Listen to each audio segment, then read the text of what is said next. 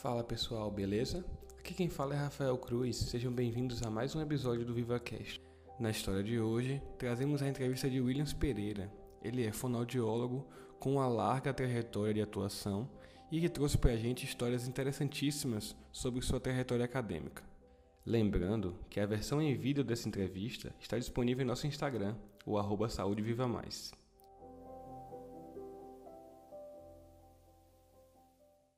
Meu nome é Williams Carlos de Souza França Pereira, esse é nome todo mesmo. Sou fonoaudiólogo. Eu atuo hoje na área de audiologia clínica, que é uma das especialidades que eu tenho, e tenho uma outra especialidade que é chamada de disfagia, que é para atuação com distúrbios alimentares, dificuldades da deglutição, tanto na área hospitalar quanto na área de consultório. Tenho minha formação realizada na Universidade Veiga de Almeida, no Rio de Janeiro, e lá eu tive contato também com algumas os aprimoramentos profissionais dentro de hospitais, dentro de clínicas. Teve um hospital que marcou muito a minha formação, foi o Hospital Geral de Bom Sucesso, onde eu fiquei três anos e trabalhei com a área de cirurgia de cabeça e pescoço e oncologia de cabeça e pescoço, aonde foi onde eu ganhei o maior número de conhecimento que eu pude ter nessa área de disfagia. E paralelamente isso em outras clínicas na área de audiologia. Hoje eu atuo em Tabuna, tenho uma clínica de aparelhos auditivos, trabalho com reabilitação auditiva e reabilitação labiríntica, com zumbido, que é uma das terapias mais, mais fortes que eu tenho aqui hoje, porém que poucas pessoas fazem, e no hospital para serviço, na área hospitalar, tanto na unidade de terapia intensiva, na unidade coronariana e no hospital como um todo. Essa era a pergunta que eu não queria responder. Então vamos lá. A fonoaudiologia, ela na verdade, eu ela caiu na minha vida, vamos dizer assim. Na verdade, eu tentava vestibular para medicina e tentei cinco anos. Eu passava para a segunda, cheguei a passar em várias fases para a segunda fase de universidades federais no estado do Rio de Janeiro, mas não emplacava na segunda fase. Batia na trave várias vezes, mas não emplacava. E aí, depois de cinco anos, chegou um momento na minha vida que eu tive alguns problemas familiares, eu não podia mais fazer contar com mais nada nesse sentido de estudar. Na verdade, já, tenta, já tinha desistido até de estudar. E aí surgiu uma oportunidade, eu já tinha feito vestibular nessa faculdade uma vez, eu fiz para treinar, eu fiz para fisioterapia, e aí passei em segundo lugar, mas como eu fiz para treinar, não fui na Veiga de Almeida. E é, nessa época que eu estava numa situação bem difícil, eu recebi um, um uma carta da faculdade informando que eu poderia fazer o vestibular gratuitamente. E aí, um, na época eu trabalhava com um amigo, ele falou, rapaz, vai lá. Eu falei, não tem condições nem de ir, não. Eu morava no interior do Rio, não podia nem ir ao Rio. Ele falou, não, vai lá que eu vou pagar a sua passagem, você vai fazer o vestibular. Se você passar, depois você vê como, como, como é que você faz. Aí, quando eu fui escolher a profissão, eu perguntei, porque lá tinha odonto, fisioterapia, é, fonoaudiologia e psicologia. Aí eu perguntei das quatro, qual que era mais barata. Olha que loucura. E aí eu decidi pela fonoaudiologia, descobri a fonoaudiologia assim, passei. E aí nessa época eu fui morar com meu tio. Meu tio falou, ó, bancar tua faculdade eu não posso, mas eu posso te dar casa, comida e roupa lavada. Aí minha mãe falou assim, vai lá, faz. Eu tinha um, um cheque, eu falei, estourei o, o estourei a conta. Me emociona até de lembrar dessas coisas. Estourei a conta, paguei a primeira mensalidade e meti as caras. E aí fui estudando e me virando para poder pagar. Consegui o FIES depois do segundo semestre. E fui me virando para. Eu era conhecidíssimo na pró-reitoria para renegociação semestral. o pró-reitor já sabia meu nome, só faltava falar minha matrícula. Eu chorava que nem eu. Não, você tem que parcelar, você tem que me ajudar, não sei o quê. E aí eu fazia de tudo um pouquinho. Dava aula na faculdade para os outros, eu é, andava com cachorro no, no prédio onde eu morava, eu dava aula de judô, eu sou graduado em judô.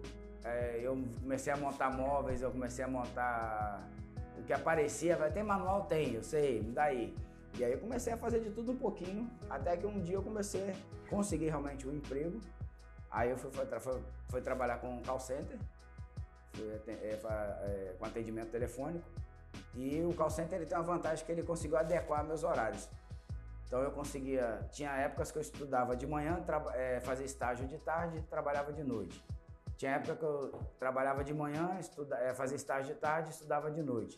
Por fim, para eu conseguir terminar tudo dentro dos quatro anos, eu comecei a trabalhar de meia-noite às seis da manhã, entrar na clínica escola de sete a meio-dia, ir para o hospital de uma às seis, entrar na faculdade de seis às dez e meia e entrar no trabalho de meia-noite às seis da manhã. Na faculdade eu era o cara que os professores chegavam na sala de aula e perguntavam se você quer o Williams. Eu era o problema para muitos professores. Por quê?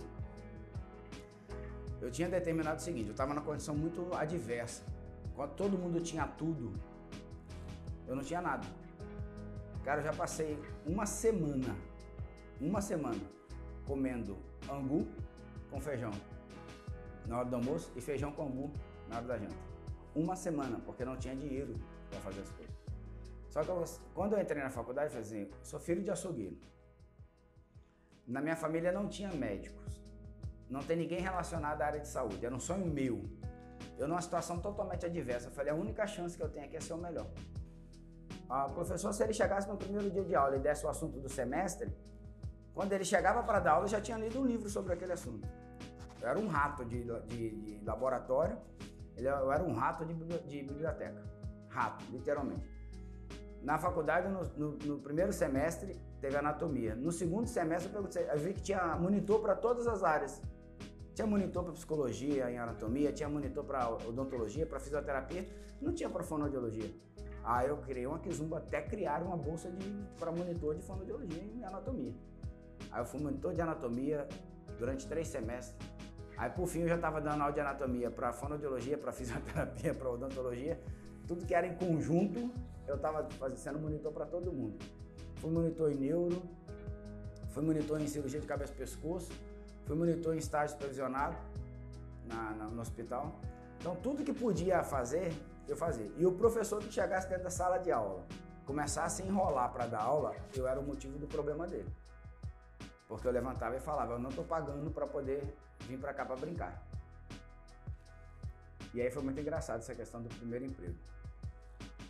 Porque quando eu me formei, eu tinha, eu, eu tinha acabado de ser demitido do, do call center né? Nesse contexto, a minha vida também mudou de novo, porque aí eu tive. Minha mulher ficou grávida, casei, tive o Arthur. E aí eu fiquei desesperado, correndo para lá, para cá, para lá, para cá. Deuvânia também tinha acabado de se formar. E aí surgiu um paciente, um paciente, num lugar chamado Pedra de Guaratiba, no Rio de Janeiro.